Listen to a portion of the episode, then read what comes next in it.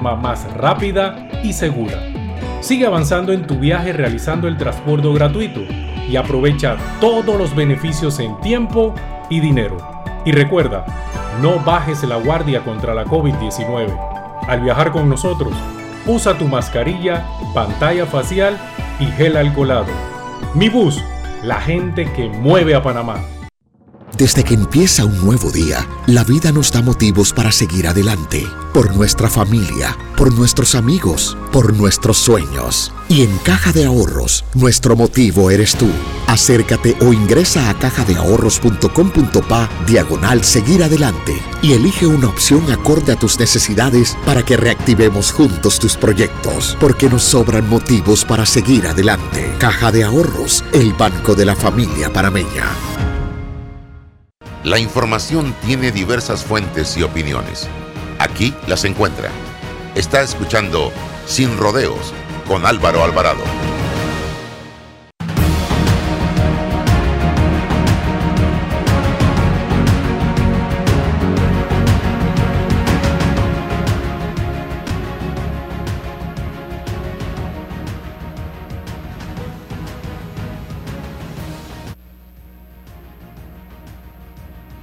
¿Qué tal mis amigos? Tengan todos muy buenos días. Bienvenidos, bienvenidos. Estamos ya en este su programa de todos los días sin rodeos a través de Omega Estéreo, total cobertura eh, nacional.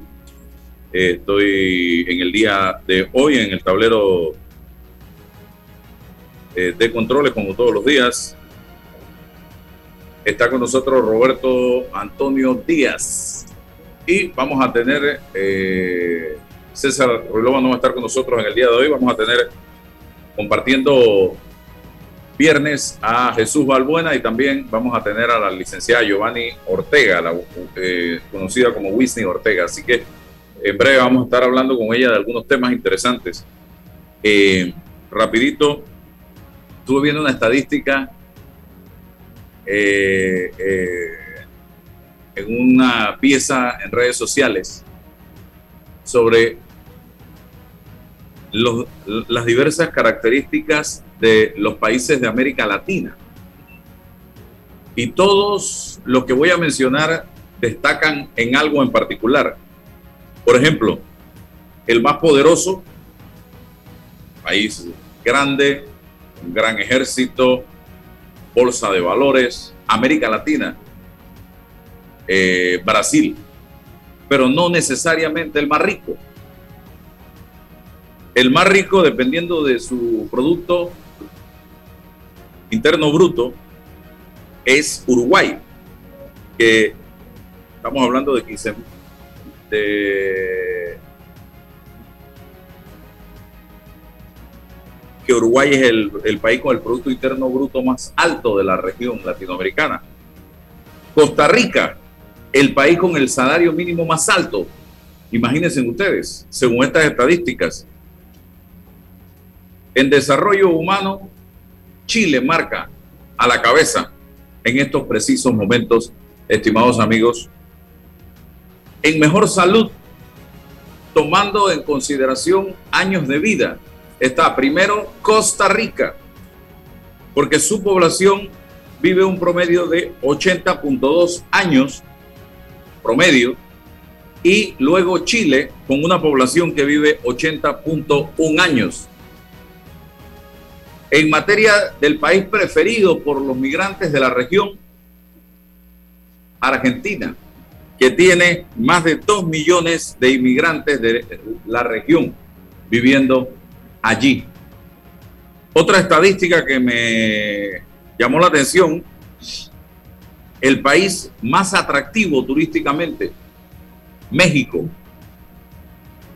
es el país donde circulan anualmente en materia turística más de 42 millones de personas.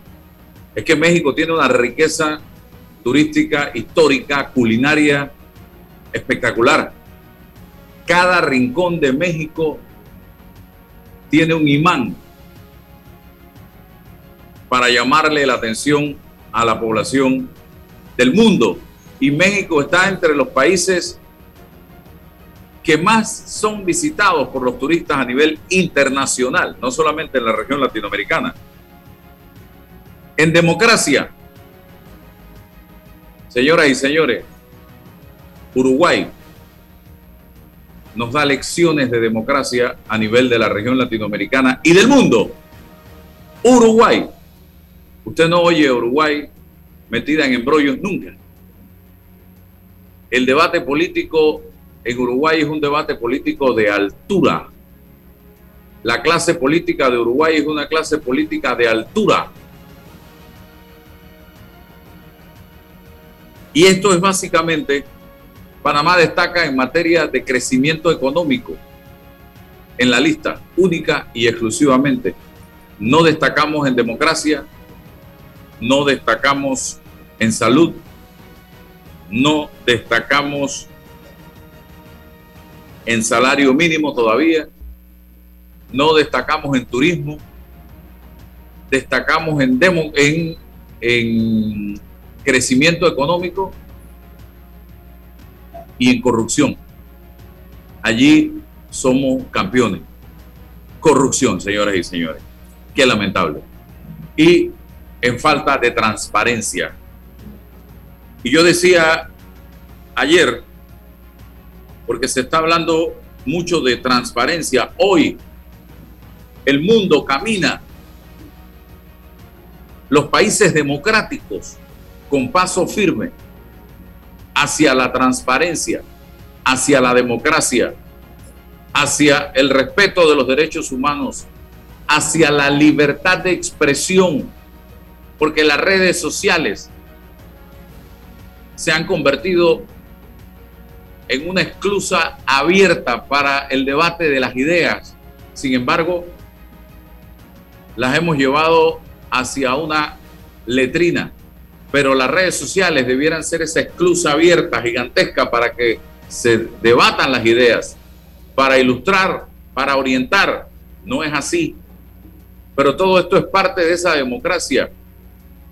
Y hoy, señoras y señores, Panamá está dando pasos en reversa, pasos en vía contraria.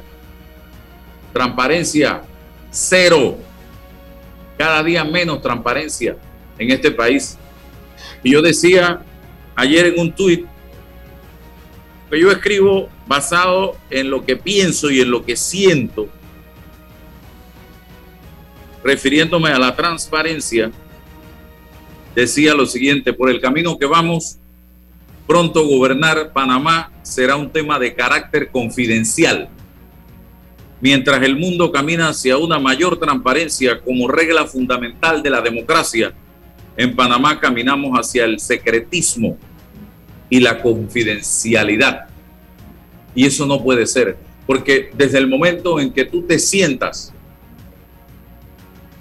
a asumir un cargo público, tú tienes que enfrentarte a esa regla con claridad, transparencia, gobernar hacia el pueblo, de cara al pueblo, de cara a la sociedad hablarle alto y claro, tú, al menos que estemos tratando temas de seguridad nacional, pudieran mantenerse bajo confidencialidad. Pero no debemos estar abonándole terreno cada día más a lo, a lo confidencial y más confidencial y al secretismo, porque eso deja muy mal parado a el político. Y decía también esta mañana, ya está con nosotros la licenciada Giovanni Ortega, lo siguiente, qué asco siento al ver el nivel tan bajo en que ha caído el debate político en este país. Ayer escuchaba a el presidente de la Comisión de Presupuesto referirse a otro diputado diciéndole que él no estaba seguro si el otro diputado era hombre, pero sí él era hombre. Él era hombre, dice. Escucho políticas damas hablarle de prostituta a otra, la otra de prostituta a la otra. ¿Esto qué es, señoras y señores?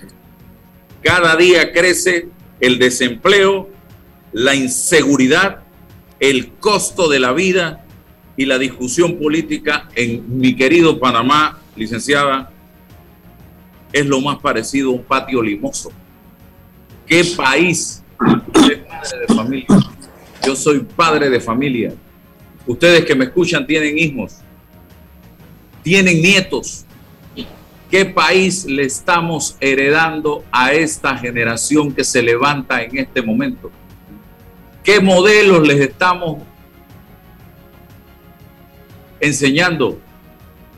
Da pena ajena lo que estamos viendo hoy en las redes sociales, en los medios de comunicación de nuestra clase política, salvo excepciones, porque no podemos generalizar diciendo que todos son iguales. Hoy, hablando de narcotráfico en los políticos y la gente sin empleo, la gente insegura, la gente sin dinero y yendo al súper a comprar. Me decía alguien estos días que fue a coger una pasta de dientes que le costaba tres y pico hace un par de años atrás, hoy cuesta nueve dólares.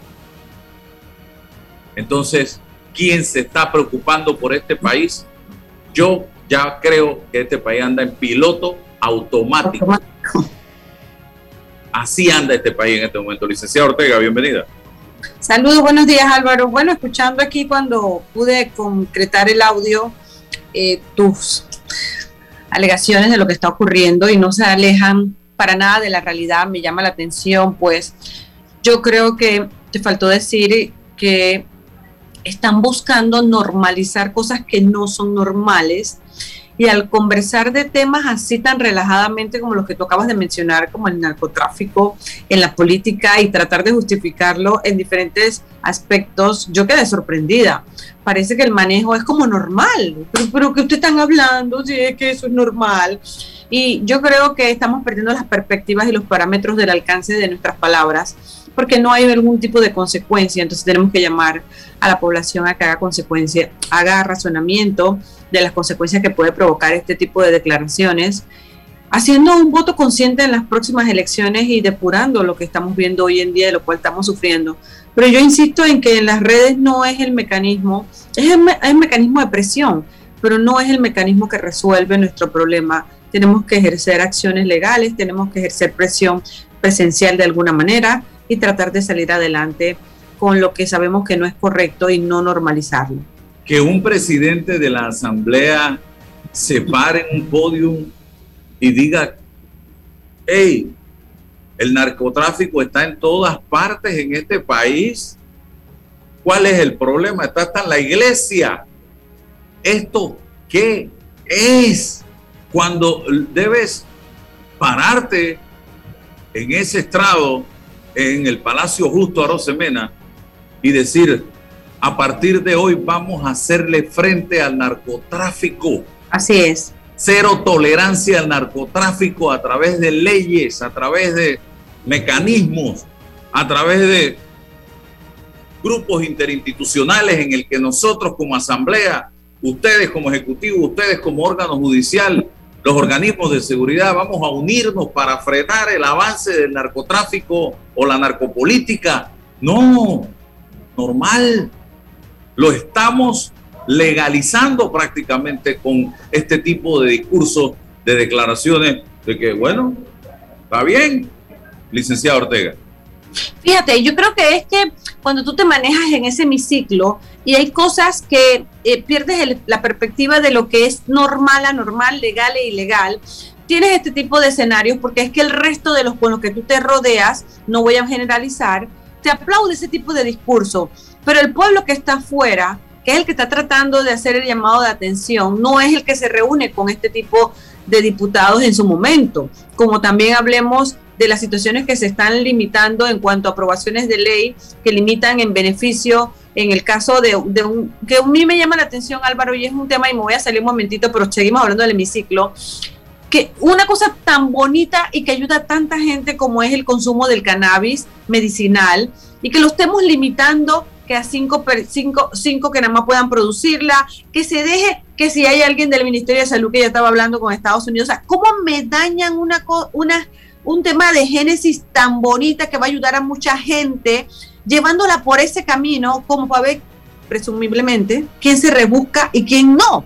Pues ese es un tema de salud. Eso no es un tema de que estamos aprobando algo porque es que la gente va a consumir el producto. Y tú sabes, eso me molesta porque conozco los efectos que puede producir esta, esta sustancia medicinalmente llevada, pero que a través de la asamblea y de personas y autoridades que tienen en la mano poder hacer que esto funcione, te lo, te lo pongan ya desde el inicio con un sinsabor donde se abre investigación por conflicto de intereses. No, me Álvaro. Entonces volvemos al mismo tema con quien está dirigiendo la asamblea. ¿Qué podemos esperar si ya hemos tenido una trayectoria de antecedentes de diferentes situaciones con estos personajes? Y le digo personajes no de forma discriminatoria o, o que quiero reducir algún grado de no, porque es así. Son personajes del hemiciclo que hemos colocado ahí y que de alguna manera se están manejando sumamente mal, pero que ellos entienden que está bien, porque, sabes Álvaro, yo he entendido en, esta, en, este, en este periodo, escuchando a Raúl Pineda, escuchando varias cosas que ocurren, conversando con unos amigos, siendo una persona que vengo de San Miguelito y que nací en el Chorrillo, para los que no saben, yo llegué a la conclusión que ese, ese tipo de legisladores que tenemos no llegan ahí por, probablemente porque tú y yo votamos por ellos, pero hay un grupo, un grupo poderoso de, de ese extracto donde venimos nosotros que le aplaude eso, que le dice, dale, que me gusta, eso está bien, ese es mi diputado, porque no vamos a encontrar otra, tú sabes, otra explicación a eso, porque aquellos que hemos salido de esos lugares, que de alguna manera hemos hecho un esfuerzo, no nos gusta lo que estamos viendo, no me representa eso, pero sí hay un grupo muy fuerte que se ha quedado y es el que le aplaude ese tipo de situaciones, porque de otra manera, Álvaro, tenemos que llegar a la conclusión, no estuvieran allí. Entonces tenemos que ser realistas y tenemos que educar ese grupo. Ayer hablaba con Saúl Méndez precisamente en este espacio y el discurso de Saúl, de Genaro, siempre va dirigido precisamente sí porque el pueblo y que el pueblo y que el pueblo, y le digo yo a Saúl en un momento dado, un momento, Saúl, ¿de qué pueblo estamos hablando? Del pueblo ese precisamente que sale a quejarse, pero que cada cinco años hace exactamente lo mismo. Porque si tú te pones a ver los políticos que salen de los sectores populares del pueblo son los que más se están religiendo. ¿Cuántos periodos tiene Benicio Robinson en Bocas del Toro? ¿Cuántos periodos tiene los diputados de San Miguelito? Pregunte, ahí están varios diputados que tienen varios periodos. Ahí el diputado nuevo creo que es eh, Juan Diego Vázquez, que apeló a un estrato social quizás diferente y ha hecho un excelente, un extraordinario trabajo en la Asamblea Nacional de Diputados. ¿ah? Le han dicho de todo. Pero ahí está, batallando, 24 años de edad. Es, es, que, perdona que te interrumpa, ese es el buen ejemplo de la diferencia que te estoy haciendo. Cuando tú ves este tipo de candidatos que entran, este extracto que venimos de allí, que no estamos de acuerdo con las únicas alternativas que se nos está brindando de votación, entonces surge esto, pero vuelvo y te repito Álvaro, hay un grupo de personas que votaron por, eh, por Juan Diego que no necesariamente hemos mantenido la línea o mantenemos el extracto de donde venimos. Entonces yo creo que es muy importante hacer esa, esa aclaración porque tendremos que seguir educando a ese grupo que no es el que ha surgido y que se mantiene ahí o que tiene alguna expectativa que es lo que tú acabas de decir, porque entonces el otro, vimos en esa opción de Juan Diego, que es, uno de los pocos circuitos donde pasa esto, porque si se diera de forma independiente en y no intermitentemente vas a ver los resultados, donde va a haber competencia de debates de leyes, de argumentación en la Asamblea y no de este tipo de espectáculos que estamos viendo hoy en día. Bien, y nos vamos al chorrillo. Ahí también, siglos, un diputado, sale una opción del señor Héctor Brand, llevaba dos periodos tratando de llegar primero a suplente a la alcaldía, luego a diputado, y él decide de una manera, según él, magistral, abandonar su circuito y irse a Pandeporte. Entonces, ¿de qué estamos hablando? Eso para mí es darle la espalda a un circuito que lo llevó y donde él pudo haber luchado desde ese circuito para hacer grandes transformaciones, principalmente en las áreas populares de donde él viene. Y lo primero que hace es aceptar un cargo administrativo en una institución del Estado.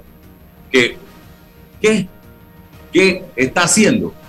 Entonces, señoras y señores, yo creo que aquí lo que tiene que cambiar no son los políticos. Aquí debe ser a la inversa. Somos nosotros los que tenemos que cambiar, señoras y señores, para es que, es que ¿sabe qué pasa? que las cosas cambien. Álvaro, cuando analizas esa figura que a mí me llamó la atención, cuando lo analizas políticamente vas a llegar vas a llegar a la conclusión que yo llegué. Es que ya había un acuerdo de recámara. Voy a presumirlo y te voy a decir por qué. Porque la suplente del el señor Brandt es la señora Emily, que era la esposa de Mike, que murió lamentablemente y que todos sabemos que era un buen activista político. ¿Verdad que sí? Entonces, cuando tú si tú quieres que sea la señora Emilio que se mantenga el puesto que podía haber logrado el señor Mike, al final no lo va a lograr la esposa, por muy esposa que sea. Entonces se hace una estrategia, estoy presumiendo yo en todo lo que he visto en la política, se coloca a, al señor Brown que sí va a jalar los votos, luego te lo mueves a donde él de alguna manera cree que le gusta, porque no creo que es que no me da la impresión por todo lo que vi en la comisión de educación, él pertenecía a la comisión de educación, por eso te digo con propiedad, que es que una, era una cosa que le mataba a la asamblea, logró los votos, logró la curul, lo mueven y entonces queda en su momento como suplente la esposa del señor Mike en paz descanse, que no le está haciendo mal, pero que me parece que es una jugada que al final del camino sigue siendo política y que la descubres cuando pasan este tipo de situaciones, porque no hay una explicación que yo trabaje para política, yo haga campaña, yo quiera estar en el hemiciclo para poder normar leyes y ayudar a mi circuito y de repente yo me voy a ir que a un tema de pan de puerto. O sea, para eso, para hubiese aplicado con el gobierno desde el principio y le digo, el presidente que gane, tómeme en cuenta a mí que yo quiero ser parte de esa sección que me gusta, donde más se identifica. Pues entonces por eso te digo que haciendo un análisis político, a mi entender esto es lo que ocurrió, pero garantizaban la curul y le garantizaban a la persona que en su momento lo trabajó, porque el señor Mike lo trabajó muy bien en cuanto a la política, eh, el puesto pues y podrá Héctor Brand salir nuevamente a buscar votos ahora a la alcaldía del Distrito Capital después de haber tomado la decisión de dejar su circuito e irse a Pan Deportes? Es que eso me salta a la vista, porque si ahora pretende jalar los votos para alcalde, yo lo primero que le voy a preguntar o le cuestionaría ¿Qué me hace pensar que después no vaya a dejar la alcaldía guindando por alguna otra aspiración que tenga en pleno, en pleno periodo? Porque el problema no es que tenga otra aspiración, es que la aspiración a la que llegó la podía obtener de otra forma y no a través de una curul. Entonces, por eso te digo que había una situación ahí que no sabemos ahora si sigue siendo otro acuerdo para ahora aspirar a la alcaldía y después decir, no, no, es que yo quiero ser eh, gobernador, por darte un ejemplo. Entonces yo creo que eso es muy delicado y es la parte que nos toca a nosotros como medio en redes sociales de hacer docencia, de hacer otra alternativa para que el pueblo abra los ojos, porque estos acuerdos que nosotros estamos hablando, o estos roces que tenemos tú y yo, Álvaro, a nivel político o a nivel de comisiones o de la asamblea, no lo tiene el panameño de a pie. Entonces nos toca transformar esa información en las redes sociales, aunque a muchos no les guste, y darle esa otra alternativa de información que no está teniendo el panameño y tenga un pantallazo más amplio, pero que no buscamos convencer a nadie. Buscamos es que la persona tenga todos los escenarios, que lo que está pasando hoy en día en Panamá, no se están brindando todos los escenarios de información para poder que el panameño tenga una mejor elección. Estamos brindando información sesgada o la que a mí me conviene o a la que a mí me mandan. Y claro, yo puedo entender el tema de mandato porque yo trabajé así, pero no estoy de acuerdo y entonces es donde venimos las redes sociales a hacer un push up de que aquí en las redes es donde se entera primero la gente de la información. Y el papel que están jugando los grandes medios de comunicación en este momento. Yo invité hace unos días a que es hora de que se haga un autoexamen del trabajo periodístico que se está haciendo en este país, una revisión, eh, una especie de análisis, porque yo, que soy parte de la estructura periodística de este país, me, siento preocupado por lo que está pasando. Yo no sé, usted, licenciado Ortega. Bueno, a mí me preocupa muchísimo cuando yo tengo por docencia y por, por, tú sabes, por antecedentes de que el análisis del estudio es lo que tenemos que hacer los periodistas y si soy abogada me inclino más a un tema de la ley. Y, y, entiendo muy bien tu sentir, pero es un sentir que tenemos que seguir transmitiendo y que la gente ya se está dando cuenta al hacer la valoración. Pero sí me preocupa Ah, sin embargo, no creo que podamos hacer nada, ni tú y yo, Álvaro, porque nosotros no podemos hacer nada con, con, la dirección que tengan eh, los grandes medios de este país. Lo que sí podemos hacer es contraponer la información correcta, contraponer e ilustrar, porque hace poco yo veía en un medio, por darte un ejemplo sencillo, alguien que estaba siendo impreciso en información y se lo aplaudían, porque era el punto que apoyaba en ese momento la entrevista. Entonces, yo soy periodista, yo no puedo aplaudir una cosa que es una imprecisión, menos si tengo a la contraparte que puede defenderse. Entonces, cuando ya llegamos a ese punto, que son pocas las entrevistas que tiene ambas partes, tú sabes, últimamente ya se estaba dando eso, tú tienes que brindarle el derecho a réplica y la misma calidad, dice la ley, de minutos y de espacio y también de exposición que le diste a la otra persona. Pero como la otra persona tiene mucha más preparación del tema y va a dejar al sentir, porque hay personas que van a los medios a hablar por sentimiento, no porque respeten la norma. Y encima me vas a decir que es que hay muchas leyes, entonces señores, prendamos la constitución, le damos fuego y porque es que es, vieja y tiene muchas cosas. Y ninguna de las dos, los dos argumentos son estrictamente jurídicos para decir que no debemos respetarla. Entonces, sí es preocupante creo que los medios no se están dando cuenta que le están dando más relevancia a quienes estamos en las redes sociales tratando de hacer periodismo informativo, porque el periodismo ya hemos visto que lo hace cualquiera, hasta se declara periodista de forma empírica, pero un periodismo investigativo y que presente los escenarios que el que no está viendo pueda elegir, eso está siendo muy difícil hoy en día. El derecho a réplica contemplado en ley es darle la oportunidad a la persona que se le mencionó en la nota o en la entrevista radial o televisiva, pero la misma oportunidad, no que si yo entrevisté a la licenciada Ortega y ella habló de César Ruilova, entonces yo vengo y a la licenciada Ortega le doy la oportunidad de entrevistarla en Facebook, pero aparentemente la noticia salió en Omega Estéreo o en el periódico a la licenciada Ortega la puse en portada y a Ruilova le doy la oportunidad de responderle, pero lo pongo allá atrás pegado al obituario. Eso no es derecho a réplica realmente. Tiene que dársele la misma oportunidad en espacio, en tiempo, eh, a la persona que pide el derecho a réplica. Y eso es algo que por lo que siempre he luchado y hay convicciones eh, acerca del derecho a réplica como especie de trajes a la medida. Ah, yo voy a, te doy el derecho a réplica, pero te tiro por allá por la esquina. No, no te voy a dar la misma oportunidad que le di al, al, otro y eso no puede ser. Aquí hay cosas que hay que corregir, aquí hay cosas que mejorar y ojalá eh, no sea a golpes que tengamos que aprender y que corregir, señoras y señores, a través de traumas, porque es mucho más difícil. Y yo, yo no sé usted, licenciada, cómo está viendo el camino hacia el 2024. Yo le quiero hacer esa pregunta. Ya el PRD está próximo a tirar la carne sobre el asador.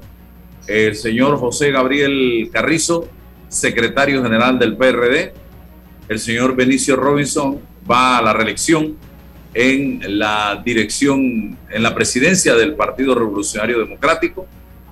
Y esto comienza esa rueda a moverse a partir de este mes de septiembre a lo interno del partido. No sabremos si el señor Carrizo tendrá, eh, con el poder que tiene dentro de la estructura de gobierno, eh, adversario o contrincante dentro del colectivo, y si el señor Robinson tendrá también. Sé que hay un movimiento a lo interno del Partido Revolucionario Democrático que está empujando o tratando de empujar a el señor Martín Torrijos Espino para llevarlo a la contienda electoral del 2024 eh, como candidato presidencial. Todo eso está en este momento entre agujas e hilo, tejiéndose. Y eso a nivel del PRD, porque para cambio democrático el escenario se empezaría a plantear, si no cambian las cosas con la serie de recursos y denuncias que están planteándose por parte de ella a nivel Abreu a partir del próximo año 2022 eh, o 2023. Así que todavía eso está eh, en trámite. Pero esto, el PRD es lo que está a la vista en este momento, señora Ortega. Que el PRD esté a la vista en este momento me preocupa, porque eso da pie y hace una coyuntura para que salga cualquier otra persona que no conozcamos sus antecedentes ni sus fines y pueda lograr llegar a la cumbre como, como candidato y presidente de, este país, porque la gente está agotada. La gente lo que sí ha dicho y que no creo que se vuelva a repetir es que no quieren saber del Partido Revolucionario Democrático. Entonces, si me vas a presentar las mismas alternativas con figuritas repetidas, que la gente está agotada, pero que tenemos que ser más, vuelvo y te repito, los que estamos más agotados que los que el grupo que lideriza y que no llega de alguna manera a este tipo de información que los panameños o tú y yo estamos transmitiendo. Es, es, es triste saber que pretendan, de alguna manera, en la forma en que se está dirigiendo este país, arribar otra vez a dirigir el gobierno. Yo no sé por qué yo tengo la impresión, Álvaro, que cuando la gente llega a una silla, ya sea de la asamblea, política, estoy hablando, la gente se lo olvida. La gente cree que va a ser perennemente. Y más cuando son personas que han vivido toda su vida de la política. Yo no entiendo de esto, o sea, yo todos los días me tengo para trabajar y si me tocara en algún momento ser política y no me gusta algo que está pasando, Álvaro, y eso lo digo con mis amistades que de alguna manera le han brindado un puesto político, oye, yo agarro mi cartera y me voy. O sea, yo no dependo cómo vivo de la política. Y parece que ese ha sido el ser y el entender de todos aquellos que de alguna manera han podido alcanzar ese puesto. Entonces, que tú me digas a mí que ya se está tejiendo con hilo y aguja eh, que son perennes los caminos del partido con este tipo de figuras me preocupa porque parece, no me extraña, que la asesoría y la realidad que ellos mantienen políticamente no se acerca en nada a la realidad del panameño de a pie que está incómodo con el mecanismo y la política de gobierno que está implementando hoy en día el Partido Revolucionario Democrático definitivamente, y ver como una especie de desconexión de la realidad nacional o una especie de negación de la realidad nacional. Porque escuchaba hace unos días al presidente de la República decir, no tolero ni toleraré ningún acto de corrupción en este país. En un discurso dicho esta semana. Y yo me preguntaba, señor presidente, y todas las denuncias de corrupción que se han dado en este país, ¿a quién se le ha realmente procesado judicialmente luego de estas denuncias y todos los escándalos que han surgido en este país? Pregunto, acaba de pasar algo en la Autoridad de Tránsito y Transporte Terrestre y simple y sencillamente se nos vende la idea de que el director renunció y que se encarga de la dirección una persona, pero no se dice más nada. Mira lo que pasó en la lotería, licenciado Ortega. Todo una telaraña de situaciones, no pasó absolutamente nada y por ahí nos vamos. CENIAF y una serie de situaciones y nada. Entonces, ¿de qué cero tolerancia a la corrupción estamos hablando? el tema de la transparencia es, tú dijiste la palabra correcta, hay una desconexión grave y preocupante del presidente de la República con el acontecer diario. Y es preocupante porque cuando pasan los tipos de antecedentes, escuchamos a un presidente que dice, bueno, presenten las pruebas. O sea, de verdad que es un tema, no, yo no creo que el presidente tiene que decir presenten las pruebas, el presidente tiene que decir, mientras se investiga, prefiero que se paren a la persona y si al final del día sale inocente, oye, yo la retorno a su puesto. Pero yo no puedo, yo no puedo salir diciendo como máximo mandatario, eh, yo creo que al final del día está desconectado totalmente. Y otra cosa que me preocupa muchísimo de lo que tú acabas de decir es el tema de, de que estamos cogiendo una connotación de que sea la asamblea a través de comisiones quien investigue, que sea ANTAI que le toca, no estoy, no estoy diciendo que no, Pero cada vez que estamos viendo un escándalo en este país, que la Asamblea comisionó, oye, ¿dónde está el Ministerio Público? El Ministerio Público es el que tiene que estar ahí, no la Asamblea comisionando, que me parece fabuloso, lo aplaudo, pero no es ese el entender de la Asamblea. Y eso me preocupa porque en ese, en ese afán de querer colaborar con la investigación podemos viciar el proceso. Y para eso te digo que yo estoy sumamente sorprendida, lo que hablábamos hace un rato, de la forma relajada con que el presidente maneja la información y mucho más preocupante lo que acaba de ocurrir en el caso de Mayer Mirachi, donde se da una sentencia donde declaran, para el panameño que no entiende de lenguaje jurídico, declaran nulo nulo el proceso. Y encima hace otra connotación la sentencia donde es evidente para los que somos juristas, Álvaro, que el proceso no tenía que ser y encima lo forzaste. Entonces cuando yo pregunto, oye, yo quiero que me digan a mí en el Ministerio Público que llevó esa investigación, quedó en shock. Y aunque la fiscal que llevó la investigación, que sabemos que se ha presumiblemente vinculado a otras fiscales, al gobierno anterior, al presidente y a la ex procuradora, también se ha dicho, la misma está de vacaciones.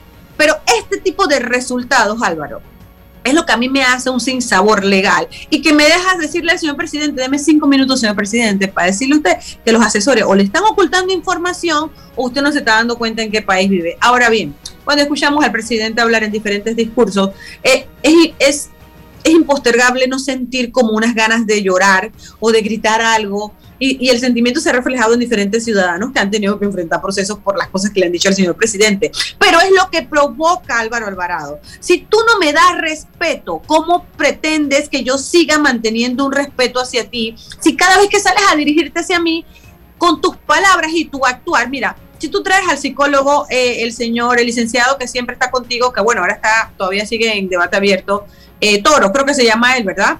Este señor como nosotros jurídicamente reconocemos gestos, ademanes, modos de hablar y cada vez que el señor presidente, si tú haces un análisis gestual, sale molesto, incómodo o tratando o de, de insultarnos con su, con su forma, con las palabras que le colocan y adicional, mucha gente siente que nos trata de ignorante. Entonces, para mi concepto, eso es faltarle respeto. Cuando tú tienes un grupo de la sociedad, como lo que pasó hace unos meses atrás, que te contesta de manera soez, de que te interreta, tú tienes que analizar tu discurso. Tú tienes que analizar y decir, oye, porque yo estoy provocando ese sentir en la gente, si yo estoy trabajando, si ustedes me dicen que mire para allá, yo miro para allá. ¿Cómo es que la gente está diciendo eso? O es que definitivamente el presidente está alejado de las redes sociales, que no puede estar alejado de estos procesos legales porque es la víctima dentro del proceso donde te puedo hablar yo porque soy una de las abogadas de, los supuestos eh, acusados, denunciados, indiciados, imputados, porque ya está imputado y me llama la atención de que no haya habido, y yo lo dije en la audiencia, en la audiencia contra el juez, en el juez de garantía le dije, señor juez, fuera de que la víctima o su representación no está aquí como denunciante, esto es una coyuntura para que la parte política haga un análisis de cómo está dirigiendo los discursos o la forma en que el presidente se está llevando, se está transmitiéndole al país. Porque no puede ser que no solamente aquí tenemos en el banquillo a mi, a mi representado, pero él no es el único. Y me ayudó la tecnología a la cual se rehúsa de alguna manera el Ministerio Público y otras instituciones a demostrar que el sentir es general, no de solamente de mi, de mi representado, y que la forma no era la correcta. Comparto eso, pero Álvaro, algo está pasando en la expresión del señor presidente, en su forma, que no está siendo empático ni con la situación, ni con lo que están viviendo los parameños hoy en día, y mucho menos con la realidad política de este país y con la transparencia ni se diga. ¿Quién rezarse el daño que le hicieron a Mayer Mirachi? Yo recuerdo no sé si él recordará, que yo llegué a Bogotá por mis propios medios, hacerle una entrevista a Mayer Mirachi cuando estaba acabado de salir de una cárcel de máxima seguridad en Colombia donde estaban la picota. en la picota, peligrosos narcotraficantes. Y allí estuvo metido ese muchacho que tiene problemas de salud. El señor Mayer Mirachi me contaba en ese momento, ustedes pueden verlo en la entrevista. Y hoy, seis años después, creo, tú le dices, no, el proceso es nulo, no, no, váyase para la casa tranquilamente. Aquí no a él todo ese daño, haber aparecido en medios internacionales como un capo esposado y es eh, llevado por agentes de la seguridad de Colombia a la cárcel. ¿Esto qué es? ¿En qué país estamos viviendo? ¿Quién, él puede demandar al Estado? Claro, y yo no sé si lo va a hacer. La última conversación que yo tuve con él, tratando de explicarle al público que me sigue en lenguaje coloquial qué es el resultado de esa sentencia que la gente no va a entender. Y le consulté directamente y le dije, explícame quién llevó esta investigación. Él me contesta quién lleva la investigación, sin embargo, quién llevó la investigación. Sin embargo, yo pues no, no entré en ese punto, pero percibo que sí va a ser. Y si la demanda se encamina en diferentes direcciones, la pagamos tú y yo como parte del Estado. Y si se encamina para tratar de inhabilitar a la persona o a la funcionaria del Ministerio Público que hizo todo esto y que se presume ya con este resultado que había alguna dirección dada de altos mandos, pues al final del día también va a pagar con supuesto, si es que eh, al final del día retorna, porque tengo entendido que está de vacaciones, por largo tiempo. Entonces yo creo que es triste porque aquí hay mucho dinero de por medio, porque a él también se le lesionó al no permitirle salir del país, hacer la presentación de su compañía Cryptep y que al final del día eso le generaba economía. Entonces, el sistema penal acusatorio busca minimizar ese tipo de afectaciones en un proceso reducido y no solamente reducido, Álvaro, sino que sea efectivo. Y cuánto tiempo en su momento se han tardado con él, bueno, que también viene con una mezcla del inquisitivo, pero el resultado nos deja perplejo porque él está en todo su derecho ahora de sentarse, porque para esto hay que tener paciencia nada más, a demandar, tanto civil como penal, porque ese resultado es sorprendente, o sea, no es que eh, se perdió una prueba, y al final del día en el camino no se probó, no, nulo se declaró. O sea, yo quiero que el todo el que nos está viendo en Instagram y Zoom entienda lo que es la palabra declara nulo. O sea, Dios mío, por el amor de Dios, ¿qué clase de, investigación se llevó a cabo allí? Bueno, esto es sumamente peligroso porque hoy fue Mayer Mirachi, mañana puede ser usted, pasado puedo ser yo, o cualquiera de ustedes que nos está sintonizando en este momento. Y si a Mayer Mirachi, un hombre con los recursos que tiene la mamá de Mayer Mirachi, le pasó, ¿qué no, ¿qué no nos puede pasar a nosotros que no tenemos la cantidad de recursos que tiene el señor Mayer Mirachi? Vamos a, eh, a la pausa, licenciada Ortega el teléfono está sonando. Vamos a la pausa, licenciada Ortega. Eh, son las que? Las 9.15 minutos. Y regresamos porque tengo eh, por acá a otro invitado, Jesús Chucho Balbuena. En Caja de Ahorros tenemos préstamos personales para la doctora, para el de la empresa privada, para la profe, para el jubilado para el funcionario, para el policía, para todos. Solicita el tuyo y con el desembolso participas para ganar un año de tu nuevo préstamo gratis. Caja de Ahorros, el banco de la familia parameña. Aprobado por la JCJ mediante resolución número MEF RES 2021-1649 del 4 de agosto de 2021. Promoción válida del 15 de agosto al 31 de octubre de 2021. Ver términos y condiciones en www.cajadeahorros.com.pa. ¿Sabías que... El yacimiento de cobre Panamá es un pórfido de cobre. Esto significa que el cobre está acompañado de otros minerales, que en nuestro caso, oro, plata y molibdeno en menores cantidades. Cobre Panamá. Estamos transformando vidas. Déjate llevar por la frescura del pollo melo. Panameño como tú.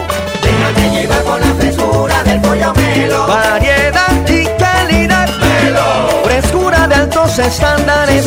la calidad es una promesa para llevarte el pollo melo siempre fresco hasta tu mesa. Déjate llevar con la frescura del pollo melo. Por su sabor y calidad lo prefiero. Déjate llevar con la frescura Estimado usuario, evita sanciones. No te quites la mascarilla ni la pantalla facial. No ingieras alimentos y ningún tipo de bebidas dentro de trenes y estaciones. Respeta las normas. Cuida tu metro.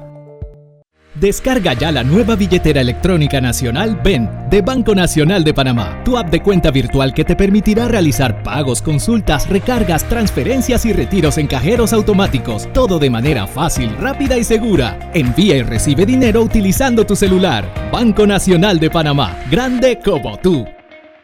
En Mi Bus seguimos modernizando el transporte público para brindarte un Panamá más conectado reforzando las rutas complementarias de tu barrio para que llegues al punto de conectividad de tu zona. En el este, cuentas con la zona paga Metro Pedregal, en el norte, con la zona paga Los Andes, y en el centro, con la zona paga 5 de Mayo, en donde tendrás rutas troncales y corredores de alta frecuencia, y así puedes trasladarte de una forma más rápida y segura. Sigue avanzando en tu viaje realizando el transporte gratuito y aprovecha todos los beneficios en tiempo y dinero. Y recuerda, no bajes la guardia contra la COVID-19. Al viajar con nosotros, usa tu mascarilla, pantalla facial y gel alcoholado. Mi bus, la gente que mueve a Panamá. Oye, ¿tú ya te vacunaste? No, aún lo estoy pensando. Pero si las vacunas son una esperanza de volver a una vida normal y salvar vidas. Hoy desde Panama Ports queremos enviarle un mensaje a los panameños. Vamos todos a vacunarnos como un país que quiere salir adelante, con positivismo y buena actitud. Por eso, ponle el hombro al COVID-19 para que juntos podamos salir adelante. Presta atención a los lugares y días donde estarán vacunando. Panama Ports, 25 años unidos a Panamá. Bueno, me voy a comer con una estrella. Mmm. Espérate, ¿y tu esposa sabe? Claro, ella sabe que la estrella del sabor es American Star. Y por eso en la casa comemos delicioso. American Star, el tasajo, jamón, chorizos y embutidos más suaves, económicos y con el sabor que le gusta a todos. ¡Oh! ¿Me invitas a conocer esa estrella? Busca la estrella roja y azul American Star, la estrella de tu cocina. Hay un delito que va en aumento, que se aprovecha de la buena fe de los ciudadanos. Yo estoy aquí construido aquí en mi carro solamente suyo y mi persona. Entonces creo que usted me diga, ¿tiene el dinero completo o tiene usted un abono? Que realiza estafas por medio del comercio electrónico y que suplanta tu identidad. Ese es el ciberdelito, con un aumento del 225% en el primer trimestre, convirtiéndose en el delito con mayor incidencia en el último año. Estos grupos de crimen organizado generan 20 mil dólares diarios aproximadamente al cometer estos delitos. Si alguien te solicita dinero por redes sociales, antes de depositar, llama a esa persona y confirma la información. El ciberdelito es real. Denúncialo al 507-2988 o al 104. Un mensaje de la Policía Nacional, el Ministerio Público y esta emisora. Desde que empieza un nuevo día, la vida nos da motivos para seguir adelante, por nuestra familia, por nuestros amigos, por nuestros sueños. Y en Caja de Ahorros, nuestro motivo eres tú. Acércate o ingresa a cajadeahorros.com.pa diagonal seguir adelante y elige una opción acorde a tus necesidades para que reactivemos juntos tus proyectos, porque nos sobran motivos para seguir adelante. Caja de Ahorros, el banco de la familia parameña.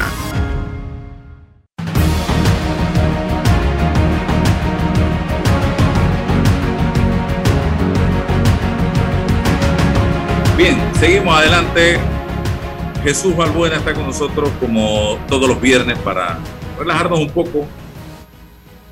Eh, lo invitamos hoy nuevamente a hablarnos un poquito de eh, el internet al servicio de la comunidad y las redes sociales. ¿De qué vamos a hablar hoy, don Chucho?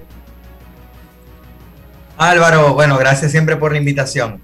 Bueno, tenemos algunas noticias interesantes con redes sociales que seguro a más de uno le, le, interesará conocer, porque tal como pasan todas las semanas, hay actualizaciones con cada una de las redes, Instagram, TikTok, entre otras. Por aquí hay algunas noticias. Uh -huh. A ver. Ok, bueno, eh, la primera que tengo acá, y de seguro ya muchos la han visto, es que en nuestras cuentas de Instagram ya vamos a poder eh, utilizar un sticker que se llama, eh, que se llama link o agregar un enlace. Eh, muchas personas deben recordar que cuando usamos historias en el día a día de Instagram, no tenemos opción de colocar una página web o un enlace de una página web y pegarlo en la historia, sino que anteriormente teníamos que tener 10.000 seguidores para poder hacerlo. Ahora Instagram ha eliminado eso, ya no necesitamos tener 10.000 seguidores para poder eh, colocar un link o digamos que hacia eso vamos a ir, pero ellos han agregado un sticker que se llama enlace, así como está el sticker de encuesta, de pregunta, eh, el sticker para colocar los GIFs. Ahora tenemos un sticker para colocar enlaces como tal. Es decir, que si yo quiero compartir una página web, voy a poder hacerlo con esa opción, entrando en historias, deslizando hacia arriba y colocando el enlace. Esa es una de las primeras noticias que traigo hoy, como tal. Así que podemos ir revisando nuestros teléfonos, ver si tenemos la actualización. Si no la tenemos, eh, podemos esperar algunos días para tenerla o desinstalamos e instalamos la aplicación para que se nos pueda actualizar. Esa es otra opción. Bueno, Bien. lo otro, ¿cómo? No, continúa. Sí, está muy bien. Bueno, lo otro es una noticia un poco triste, pero que bueno, que realmente es importante también saberlo. Si bien hace eh, un mes Twitter eliminó las historias de su, de su red social, ellos tenían un formato de historias llamado Fleets, donde nosotros podíamos subir como una especie de historia, pero era en Twitter. Ya no lo podemos hacer desde hace un mes. Y este mes se suma LinkedIn. LinkedIn ya no va a permitir eh, colocar historias dentro de su red. Eh, se suma Twitter con la eliminación de las historias porque ellos dicen que no pegó literalmente. O sea, su contenido de historias las personas no lo utilizaban tanto. Entonces, para ellos no fue un formato eh, útil, por decirlo así, porque las personas cuando entran en LinkedIn es obviamente o para buscar trabajo eh, o para llenar su hoja de vida ahí mismo para poder tener como estar como más calificado para un puesto o para compartir información en documentos, artículos o textos o videos o fotos. Pero muy pocos están usando las historias en, en esta red y es por eso que decidieron este mes eliminarlas, así como en Twitter. Estamos, estamos en ese punto.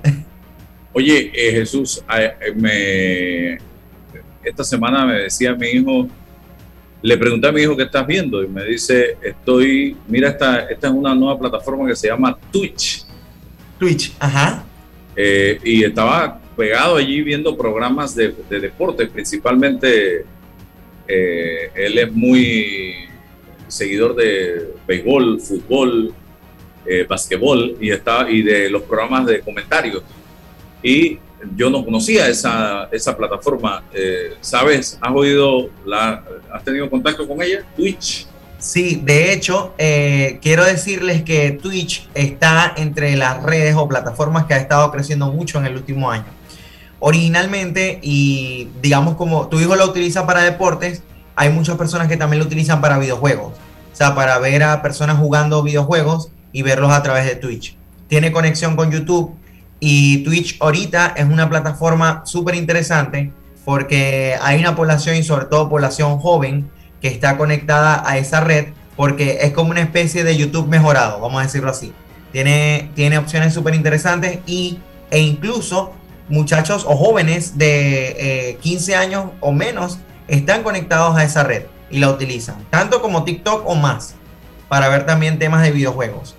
Eh, el, año pasado, eh, industrias como Nintendo estaban bajando, o sea, estaban como en picada, pero cuando empezó la pandemia, estas industrias de las industrias de los videojuegos empezó a crecer nuevamente, porque bueno, muchas personas ahora pasan más tiempo en sus casas o empezaron a pasar más tiempo en sus casas y por lo tanto empezaron a adquirir más consolas de videojuegos.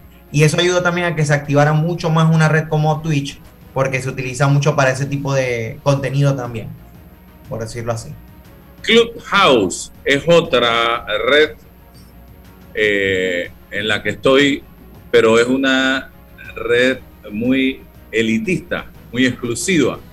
Eh, háblale un poco a la gente y, muy buena, por cierto, porque tienes la oportunidad de escuchar, de debatir en ocasiones cuando te lo permiten y en ocasiones de escuchar a profesionales expertos hablando de temas muy puntuales. es de audio, básicamente. Claro, no, totalmente. En el caso de Clubhouse, efectivamente eh, se volvió una red elitista desde el día uno, porque antes, cuando no teníamos acceso para Android, solamente las personas que tenían iPhone eh, tenían acceso a, Clubhouse. Si alguien nos invitaba. Ya después Clubhouse, digamos como que lo abrió y ahora podemos desde nuestro Android, lo podemos también descargar y lo podemos tener.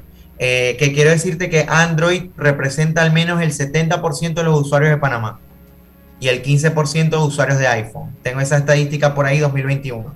Entonces, eh, en Panamá hay más usuarios Android, al menos un 70%, 75%, y iPhone como al menos un 15%. Y el resto de los sistemas operativos que no son muy utilizados es como el 10%, nada más. Pero Clubhouse es súper buena, es una red que yo recomiendo si tenemos la oportunidad de entrar para hacer lo que tú estás diciendo, poder comprender y enterarnos de temas de, interés, eh, poder participar incluso en ciertas salas. Hay una competencia de Clubhouse ahorita, está en Twitter, se llama Space, que es la parte, digamos, como de Clubhouse, pero de Twitter. Twitter mismo lo abrió, digamos que Twitter eliminó las historias para abrir como su propio Clubhouse dentro de Twitter como tal. Y ahora tenemos la opción, de hecho ayer recibí una invitación, yo no lo he usado activamente, aunque tengo mi Twitter activo generando información, pero Twitter también tiene la opción de crear salas, salas de audio para información. Eh, Jesús, Panamá, en dónde estamos, eh, o, qué impacto, si tienes esa estadística, tiene hoy día las redes sociales. Yo hice una medición no tiene ningún sentido científico la misma, pero me llamó la atención en un sondeo de estos que se hace en Twitter y le preguntaba a la gente dónde se informa, si en redes sociales eh, o en los medios tradicionales, televisión, radio, periódico. Y el 91% de la gente que contestó decía que por redes sociales.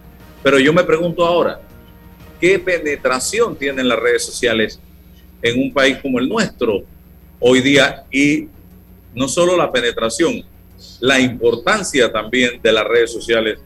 Ya hay cosas que las redes sociales marcan como tendencias o todavía las redes sociales no tienen el peso en Panamá.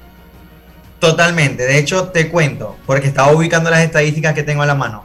En Panamá, para este año 2021, hablamos que de aproximadamente 4.35 millones de habitantes, eh, estamos hablando que al menos los usuarios de Internet activos, cuando me refiero a activos, es como constantes, está entre 2.82 millones. O sea, más del 64,8% son usuarios activos de Internet y más del 64,4% son usuarios activos de redes sociales, que son 2.80 millones. Y una estadística importante es saber que 4.69 millones son usuarios que tienen eh, conexiones móviles. Es decir, estamos hablando que el uso de telefonía móvil supera al número de habitantes de Panamá, por lo cual debo contarles que Panamá es uno de los países de Centroamérica que más utiliza telefonía móvil y ahí se puede intuir que hay personas obviamente con más de un teléfono celular en la mano, porque estamos hablando de que hay aproximadamente 4.69 millones de teléfonos celulares en Panamá en uso en este momento, activamente cuando solamente hay 4.35 millones en estadísticas. Ahora, con redes sociales, eh, puedo contarles que el 54, 55% eh, ingresa a través de telefonía móvil a las redes sociales, a través de sitios web como tal. Pero el 42% entra por laptops o computadoras de escritorio y el 2,4% por tablets eh, como tal. Tengo muchas búsquedas por aquí, Álvaro. Eh, de hecho, tengo hasta el top de búsquedas hasta finales del año pasado, que era lo que más se buscaba hasta inicios de este año incluso. Y, bueno, te puedo decir que entre las búsquedas más recientes del panameño como tal está la palabra Panamá, eh, traductor, Google, YouTube, Facebook, WhatsApp e Instagram. Es decir, que a través de, Internet sus búsquedas principales son búsquedas que tienen que ver o nuestras búsquedas principales son búsquedas que tienen que ver con redes sociales. Luego está el tiempo, coronavirus está entre las 10 primeras búsquedas. Eh, y bueno, otras cosas que pueden tener ciertos cortes políticos también tienen, eh, están en el top 20 de búsquedas. Así como Gmail eh, y algunos bancos, por no decir algunos nombres de bancos, pero están en el top 20 de búsquedas como tal. Y para cerrar, sigue siendo Facebook la red más importante en Panamá todavía.